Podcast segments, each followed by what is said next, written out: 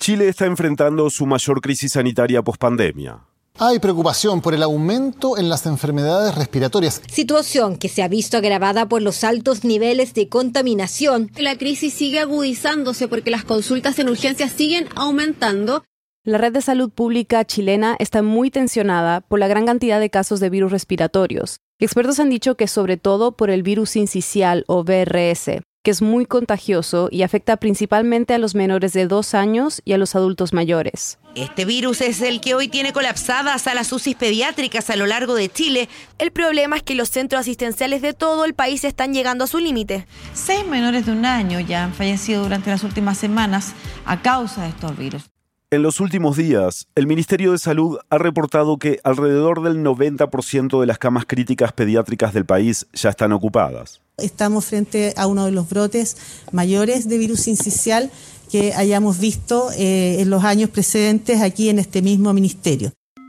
El virus incisional o VRS tal vez no le suene conocido, pero es una enfermedad bastante común que afecta a las vías respiratorias, sobre todo en invierno, y es una de las principales causas de hospitalización de niños en todo el mundo.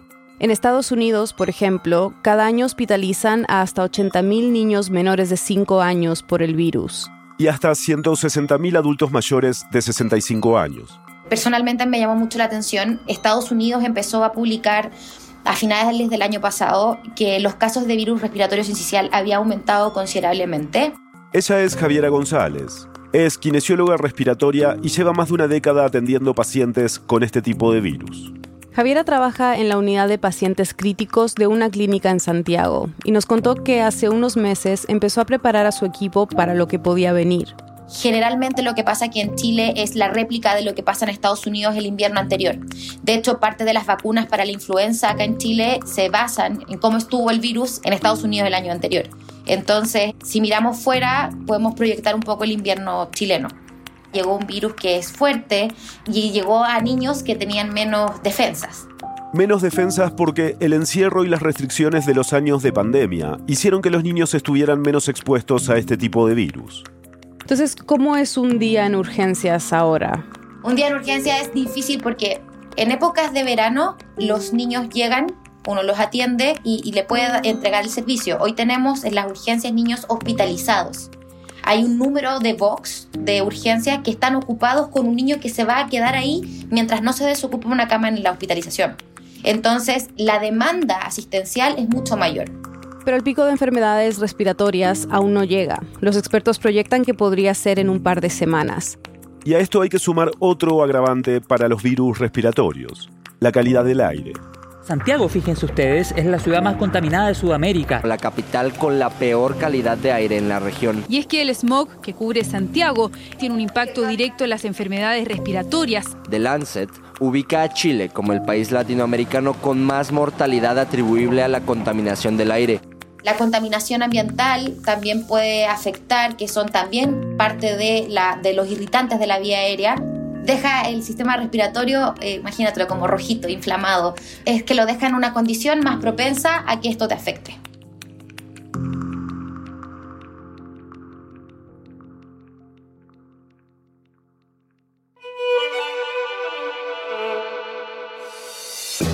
Bienvenidos a El Hilo, un podcast de Radio Ambulante Estudios. Soy Silvia Viñas. Y yo soy Eliezer Budasov. La inmunidad debilitada de los niños, las bajas temperaturas y la mala calidad del aire se han conjugado para que Chile viva una crisis hospitalaria. Y todavía no ha empezado el invierno. Hoy, mientras los virus respiratorios ponen en aprietos el sistema sanitario en Chile, América Latina enfrenta una situación que aumenta nuestros problemas de salud. Ninguna gran ciudad de la región cumple con los niveles de contaminación recomendados para no enfermarnos. Es 16 de junio de 2023.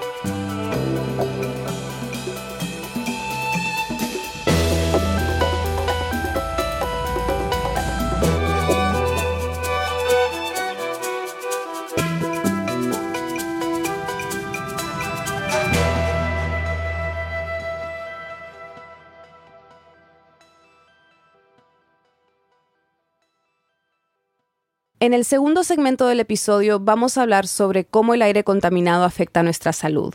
En Chile es uno de varios factores que puede agravar enfermedades y causar más casos de virus respiratorios, como el sincicial. ¿Nos puedes explicar de la manera más simple posible qué es el virus sincicial? Es un virus que aumenta en, en, el invierno, afecta la vía respiratoria, la inflama. Este proceso inflamatorio además aumenta la cantidad de flema que nosotros producimos y afecta más a los niños pequeños porque el tamaño de la vía aérea del niño es mucho más pequeña que el tamaño de la vía aérea del adulto. Entonces, si la vía aérea del adulto se inflama, de todas maneras tengo un espacio por donde me sigue entrando el aire. En el niño pequeño, que la vía aérea puede ser del tamaño de un alfiler, de, un, de un fideo, de un tallarín, si esto se inflama, el espacio por donde pasa el aire es mucho más pequeño. Entonces, para ellos es una gran resistencia a vencer para poder meter el aire. Ahora mismo no nos podemos vacunar contra el virus incisional. Aún no hay una vacuna, pero sí la están desarrollando.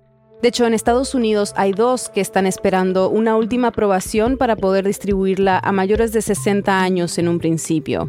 Pero por ahora la vacuna no es una posibilidad. Y tampoco hay un tratamiento específico para atacar el virus directamente, solo uno para prevenir casos graves en bebés y niños con riesgo de enfermarse. Entonces, el sincicial es el agente que produce una enfermedad, que puede ser una bronquiolitis, una bronquitis, una neumonía por sincicial. ¿Ya? Entonces, de repente hay mamás que dicen, mira, mi niño tiene una bronquitis y además tiene sincicial. Y no es así, sino que el virus es el que produce esta presentación. Eso es lo que le pasó a Mía, una bebé de dos meses. Su historia no ha dejado de sonar en las noticias chilenas en los últimos días. Fue precisamente su caso el que remeció a la sociedad y puso más el foco en qué estaba pasando y cómo se estaba gestionando la crisis de virus respiratorio.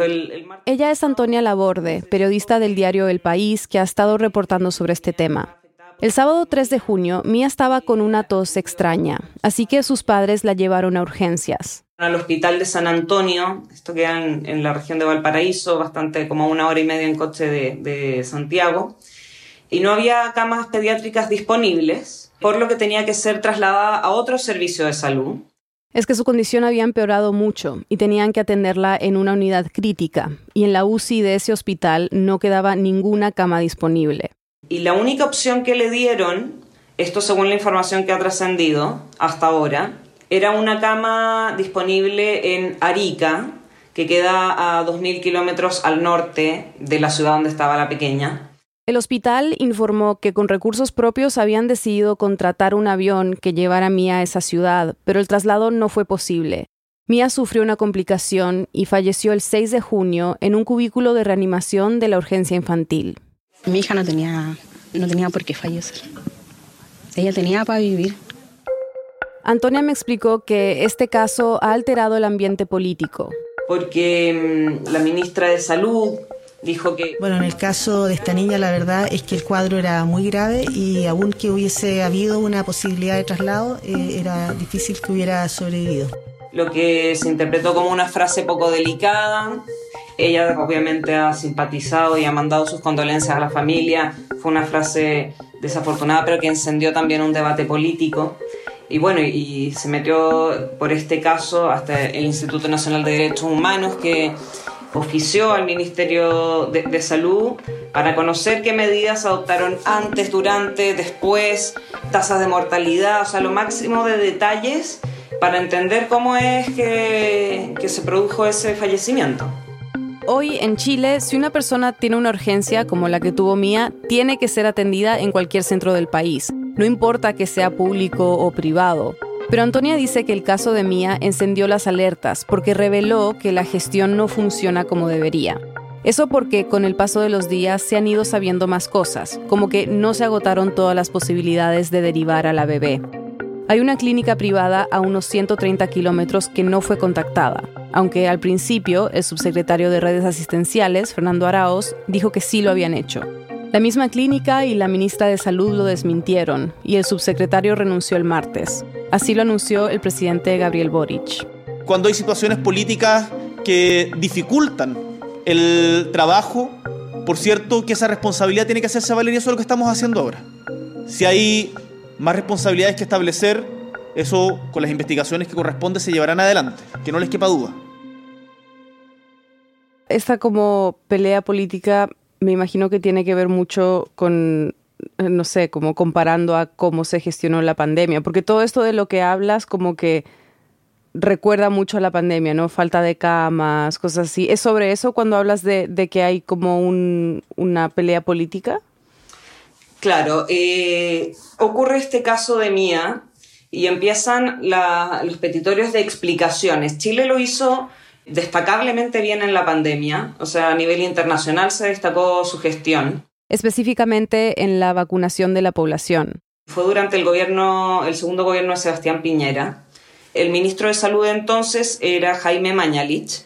Y cuando ocurre lo de Mía, empiezan a ofrecer su ayuda al actual ministerio, al actual gobierno, y a la vez a ser muy críticos con cómo se estaba gestionando. Este es el exministro de Salud de Sebastián Piñera, Jaime Mañalich. Nosotros enfrentamos el brote más violento, epidémico, de virus esencial respiratorio del que se tenga noticia en la historia sanitaria de Chile. Dijo que el número de bebés que podrían fallecer durante esta crisis podría superar el centenar. La ministra de Salud actual, Jimena Aguilera, desestimó esa cifra. Aún así, dijo que estaba abierta a recibir la ayuda de los equipos del gobierno de Piñera para enfrentar la situación. Como les contamos al principio de este episodio, el aumento de las enfermedades respiratorias en el invierno del hemisferio norte había encendido las alarmas en Chile.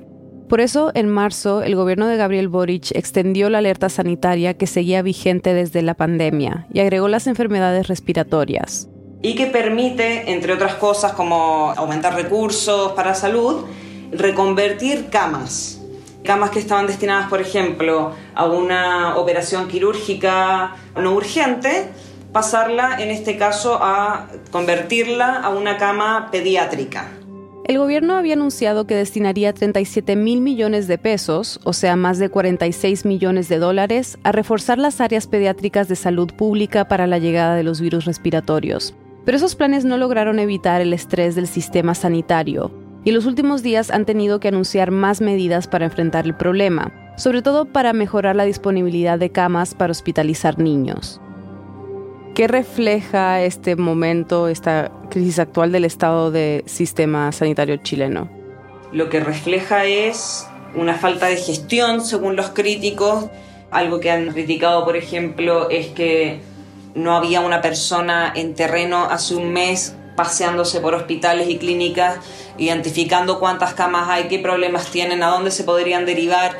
Alguien más en terreno tomando el pulso de cómo se estaba viviendo la crisis que ya había comenzado entonces.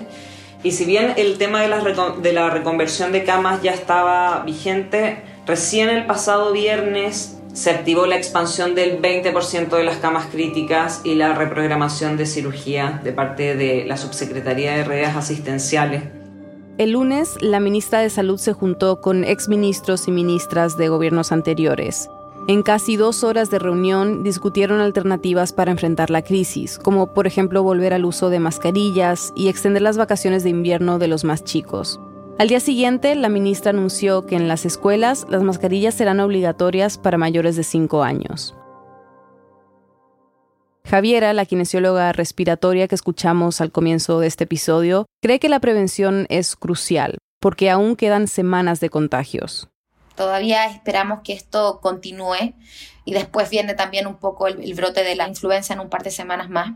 Así que creemos que el alza en el número de consultas en las urgencias y el número de hospitalizaciones va a continuar alto, va a seguir así. No esperamos todavía que baje.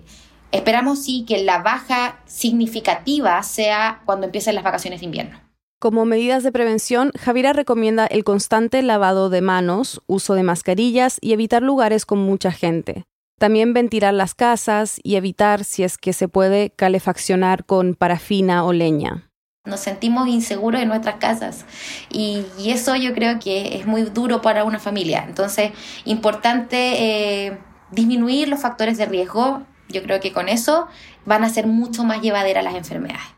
Y sobre la contaminación del aire, que recordemos que es un irritante para las vías respiratorias. Nosotros no tenemos directa influencia en cómo podemos manejarlo de la contaminación de Santiago, pero sí te puedo asegurar que si ventilamos las casas, si vemos la parte de la, contaminación, yo creo que como intradomiciliaria en relación a la, calefacción, podemos ir disminuyendo los factores de riesgo. Yo creo que eso es lo importante.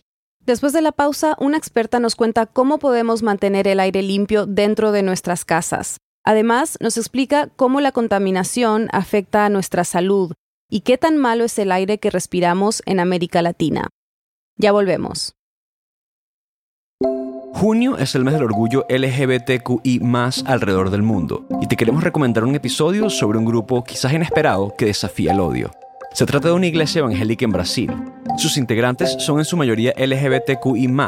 Es una comunidad religiosa que promueve la doctrina de la inclusión y se ha vuelto un refugio para muchos creyentes rechazados por otras congregaciones. Escucha nuestro episodio número 90, Sonríe, Jesús te acepta, una iglesia LGBTIQ en el Brasil de Bolsonaro. Estamos en elhilo.audio o en tu app favorita para escuchar podcasts. Estamos de vuelta en el hilo. Soy Andrea Bisberg, soy asesora técnica de calidad del aire y cambio climático para Latinoamérica, para una organización internacional que se llama C40 Cities. C40 Cities es una red de casi 100 ciudades que cooperan para combatir el cambio climático. Andrea, en el segmento anterior hablamos sobre las enfermedades respiratorias en Chile y el efecto que están teniendo en el sistema de salud, bueno, este otoño-invierno del Cono Sur, ¿no? Pero claro, la contaminación está presente durante todo el año y no solamente en Santiago. Entonces, para ampliar un poco la mirada, te queríamos preguntar, ¿cuáles son habitualmente las enfermedades asociadas a la mala calidad del aire? Hay muchas enfermedades asociadas a la mala calidad del aire. La Organización Mundial de la Salud reconoce seis enfermedades directamente relacionadas con la contaminación del aire. Como la enfermedad pulmonar obstructiva crónica, más conocida como EPOC, infecciones de las vías respiratorias bajas y cáncer de pulmón. Pero la contaminación del aire no solo provoca enfermedades respiratorias, como las que acabo de mencionar, también está asociada a los accidentes cerebrovasculares. Las enfermedades eh, isquémicas, es decir, de corazón, y también hay una relación muy eh, directa con la diabetes mellitus tipo 2. A largo plazo, la mala calidad del aire puede incluso aumentar el riesgo de sufrir enfermedades como Alzheimer, Parkinson y demencia. Además, también se la relaciona con partos prematuros y menor peso en los recién nacidos. También puede alterar la calidad de los espermatozoides y el proceso de ovulación. Y hay enfermedades preexistentes que pueden empeorar con la exposición a aire de mala calidad. Por ejemplo, el asma o el mismo virus incisional del que hablamos en el primer segmento. Pero es importante aclarar que desarrollar o no estas enfermedades va a depender de qué tan expuestos estemos al aire contaminado. Es decir, si son algunos días, por ejemplo, es lo que llamamos unos efectos agudos, que hay un día de muy mala calidad del aire, entonces te pican los ojos. De hecho, son efectos similares a los de las alergias, eh, eh, irritación de garganta, tos. Dolor de cabeza, ojos rojos y llorosos, dificultad para respirar. Este es el tipo de exposición que vimos la semana pasada en ciudades como Toronto y Nueva York que durante horas fueron las áreas metropolitanas con peor calidad de aire en el mundo, por el humo de incendios forestales en Canadá. Y luego hay exposición crónica, es decir, vivimos en una ciudad muy contaminada, entonces ya tenemos como impactos más graves a la salud a largo plazo. Cada año, 7 millones de personas alrededor del mundo mueren por esta exposición crónica de la que habla Andrea. Y en el caso de los bebés, se estima que 500.000 mueren por la contaminación atmosférica en su primer mes de vida. Andrea dice que hay una tendencia a pensar que, como la contaminación es algo que siempre está allí, nuestro cuerpo eventualmente se va a acostumbrar. Pero esto no es así porque... Realmente se introducen partículas y contaminantes al cuerpo que el cuerpo no es capaz de desechar. Estas partículas se llaman PM2.5 y PM10 y son muy finas, incluso más pequeñas que una bacteria, o del tamaño de un grano de arena en el caso de las más grandes. Por ejemplo, partícula PM10 es más grande, ¿no? Entonces, esa, por ejemplo, una parte de esas partículas se va a, detener en lo que llamamos barreras físicas, que es, por ejemplo, la nariz. La nariz tiene, tiene pelitos, tiene cierto tipo de barreras que van a impedir que esas partículas entren más profundamente. Entonces, se van a eliminar antes de que llegue a afectar el cuerpo, ¿no? Pero luego están las partículas PM2.5 que tienen un diámetro más chico, son más problemáticas porque ellas sí van a lograr infiltrarse más profundamente. Al ser tan pequeñas, cuando entran al cuerpo pueden alcanzar lugares muy profundos, como el sistema respiratorio. Y claro, el cuerpo tiene un sistema inmune que detecta que estas partículas son intrusas y las ataca. pero la alta toxicidad de estas partículas hace que la respuesta inmune falle. Muchas veces el cuerpo se confunde, no sabe qué hacer y en vez de protegerse termina atacando sus propias células. Un poco como en lo que pasa con el cáncer, ¿no? que de repente ya no distingue qué es el intruso y qué es nuestro propio cuerpo que está atacando. ¿no? Según un estudio de la Universidad de Verona, exponerse por largos periodos a la contaminación del aire puede incrementar el riesgo de desarrollar alguna enfermedad autoinmune. Entonces, ¿qué tan malo es el aire que respiramos en América Latina? En general es malo, pero depende mucho de la ciudad de la que estamos hablando. ¿no? Eh, digo que es malo porque la Organización Mundial de la Salud recomienda niveles de partículas finas de 5 microgramos por metro cúbico como concentración eh, anual. Pero ninguna gran ciudad en América Latina cumple con esos parámetros, aunque sí hay ciudades que están peor que otras. En los 90, en la Ciudad de México, por ejemplo, los niveles de partículas finas llegaron a 150 microgramos, 30 veces más de lo que recomienda la OMS. Pero Andrea me cuenta que esto ha mejorado. Sigue siendo una de las más contaminadas, pero realmente en los años 90, por ejemplo, era categorizada como la ciudad más contaminada del mundo y ya estamos lejos de ser esta ciudad. Ahora es la ciudad de Lahore en Pakistán, según la organización IQR. Está también Bogotá con problemas de, calidad del aire, específicamente en el sector transporte. Y este, Lima también tiene problemas fuertes de calidad del aire, también transporte, pero también allí es interesante eh, las actividades comerciales, por ejemplo, las pollerías que cocinan con carbón. El carbón es uno de los principales este, emisores de partículas finas. Y cuando hablamos de contaminación del aire en América Latina, tenemos que volver a Santiago. Es la capital y la ciudad más contaminada de la región. Supera las tres que acaba de mencionar Andrea. Aunque ha logrado reducir fuertemente la contaminación en las últimas décadas, Santiago siempre va a tener el problema de estar rodeada de montañas y por eso tiene mala ventilación. Pero me gustaría resaltar que sabemos que está contaminado porque tenemos redes de monitoreo atmosférico que es una red, digamos, oficial de estaciones de referencia, que son unas estaciones muy grandes que miden muchos contaminantes y tienen un sistema de análisis que después va a emitir alertas a la ciudadanía. Gracias a estas estaciones, en Santiago, por ejemplo, las autoridades saben si tienen que decretar emergencia ambiental. Eso restringe el tipo de calefactores que la gente puede usar o el ejercicio que hacen los niños en el colegio. Dependiendo de dónde vivimos, hay días en que el cielo parece estar más contaminado. Pero la realidad es que no podemos guiarnos solo por cómo se ve el cielo. Según Andrea, la única manera realmente de saber es a través de estas estaciones de monitoreo. La mejor manera es justamente nosotros como ciudadanos acceder a esas redes y poder ver que hoy la calidad del aire está, es buena, entonces está en verde y puedes eh, hacer tus actividades normalmente, ¿no? Si está en rojo, si está en naranja, rojo, eh, morado, entonces allí empiezas a tomar medidas según pues, tu sensibilidad a la, a la contaminación, ¿no? Ahora bien, no todas las ciudades tienen estas redes de monitoreo atmosférico. Entonces hay muchas ciudades donde no se mide eso y no sabemos qué tan problemático es el tema. Entonces por eso también hay una necesidad de monitorear, de generar datos para poder decir, bueno, esta ciudad, por ejemplo, también Monterrey es una ciudad muy contaminada en México, pero tiene pocas estaciones de monitoreo. Entonces realmente es difícil darse una idea como completa del panorama, ¿no? Andrea me explicó que estas estaciones que monitorean la calidad del aire son muy caras e implican mucho mantenimiento. Necesitamos un personal muy especializado, un, equipo técnico muy sólido para poder interpretar de buena manera los datos que se están generando de estas estaciones de referencia. Entonces, implica tener un gran presupuesto este, para ese tipo de actividades. Es un esfuerzo continuo de largo plazo y que además, desde un punto de vista político, no es muy atractivo. No es un proyecto, no es un megaproyecto. Entonces, realmente es, eh, desde el lado del gobierno es algo que puede ser poco interesante, aunque cuando se realizan políticas es muy importante contar con esos datos.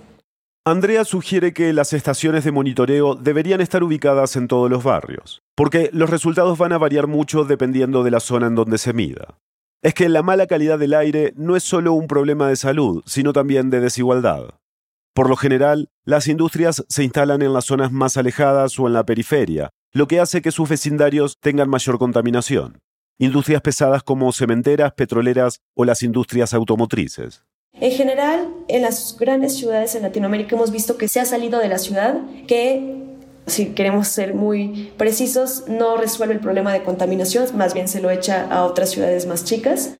Otra fuente de contaminación que usualmente está fuera de las ciudades son las centrales eléctricas. Son muy contaminantes, sobre todo justamente si generan eh, a partir de combustibles fósiles. Andrea me dio el ejemplo de la termoeléctrica de Tula, que está a 83 kilómetros de la Ciudad de México. Es decir, bastante lejos, pero de todos modos el 56% de las partículas finas que medimos en la Ciudad de México provienen de esa termoeléctrica. Entonces, es una fuente importante que no se toma en cuenta porque realmente no lo vemos como estando dentro de la ciudad, pero que estamos viendo los impactos. Eh, son temas que también es difícil desde una ciudad de lidiar con ellos porque el sector energético en general está eh, manejado a nivel eh, federal, es decir, que son normas, regulaciones que la ciudad no tiene tanta incidencia, pero que de todos modos son muy importantes como de atender y de ver cómo se puede coordinar con otros ámbitos de gobierno. ¿no? Gran parte de las políticas públicas para lidiar con la contaminación del aire están basadas en el sector transporte, porque en las grandes ciudades esa es la principal fuente de contaminación. Es por eso que restringir la circulación de vehículos es usualmente una de las medidas más comunes. Sin embargo, Andrea cree que esto funciona más como un paliativo, porque son restricciones que solo se activan cuando hay una emergencia atmosférica. También hay un deseo de muchas ciudades de transicionar a otro tipo de, transporte, es decir, eh, incrementar el transporte público con metros, metrobuses y también incentivar lo que llamamos movilidad activa, es decir, eh, caminar, andar en bici. Entonces, por ejemplo, se están construyendo eh, ciclovías, muchas ciclovías, muchas vías peatonales más seguras. Entonces, realmente implica toda una transformación de una ciudad, ¿no? Este, por último, hemos visto mucho interés por zonas de bajas emisiones en las ciudades. Es decir, barrios enteros donde se intenta reducir al máximo las emisiones, para así mejorar la calidad del aire. Entonces vamos a tratar de que sean completamente peatonales y puras ciclovías, que no haya industria, para que podamos realmente ver como un experimento dentro de la ciudad cómo eso va a mejorar eh, la calidad del aire con la idea de que esta zona de baja emisión después sea cada vez más grande para cubrir eh, toda la ciudad. ¿no? Bien. Y lo último es, ¿qué podemos hacer cada uno de nosotros para protegernos? Nosotros no podemos controlar como individuos la contaminación del aire en exterior. Yo siempre digo que es un problema que le acuñe resolver al gobierno. Claro, nosotros podemos poner de nuestro lado este, utilizando bicicletas, este, caminando, pero realmente como los sectores de emisión son realmente el sector de transporte, eh, de carga y la industria, la electricidad, es algo que se va a tener que regular desde el gobierno pero lo que sí puede hacer la ciudadanía es dentro de las casas controlar la calidad del aire. Fumamos, ventilar. Cuando se cocina también abrir las ventanas porque eso también genera muchas partículas finas. Y si es posible y si, si tiene el presupuesto, conseguir purificadores de aire. También hay microsensores para casa que pueden monitorear cómo está la calidad del aire y por lo tanto actuar en consecuencia, es decir, abrir las ventanas cuando esté muy contaminado, cerrarlas cuando vemos que está subiendo el tráfico y que entonces se van a incrementar las partículas que se van a meter dentro de la casa, ¿no? Andrea, muchas gracias por tu tiempo. No, de qué, muchas gracias por el interés. Este episodio fue producido por Mariana Zúñiga y por mí. Lo editaron Silvia y Eliezer. Bruno Celsa hizo el fact-checking. La mezcla, el diseño de sonido y la música son de Elías González. El resto del equipo de El Hilo incluye a Nausica Palomeque, Denis Márquez, Samantha Proaño, Paola Leán, Laura Rojas Aponte, Juan David Naranjo Navarro, Elsa Liliana Ulloa y Camilo Jiménez Santofimio. Daniel Alarcón es nuestro director editorial y Carolina Guerrero es la CEO de Radio Ambulante Estudios. Nuestro tema musical lo compuso Pauchi Sasaki. El Hilo es un podcast de Radio Ambulante Estudios. Si valoras el periodismo independiente y riguroso sobre América Latina, te invitamos a unirte a nuestras membresías. Al donar, estarás contribuyendo directamente a que el hilo siga reportando sobre nuestra región. Visita elhilo.audio barra apóyanos. También puedes seguirnos en redes sociales, recomendar nuestros episodios y suscribirte a nuestro boletín de correo. Yo soy Daniela Cruzat, gracias por escuchar.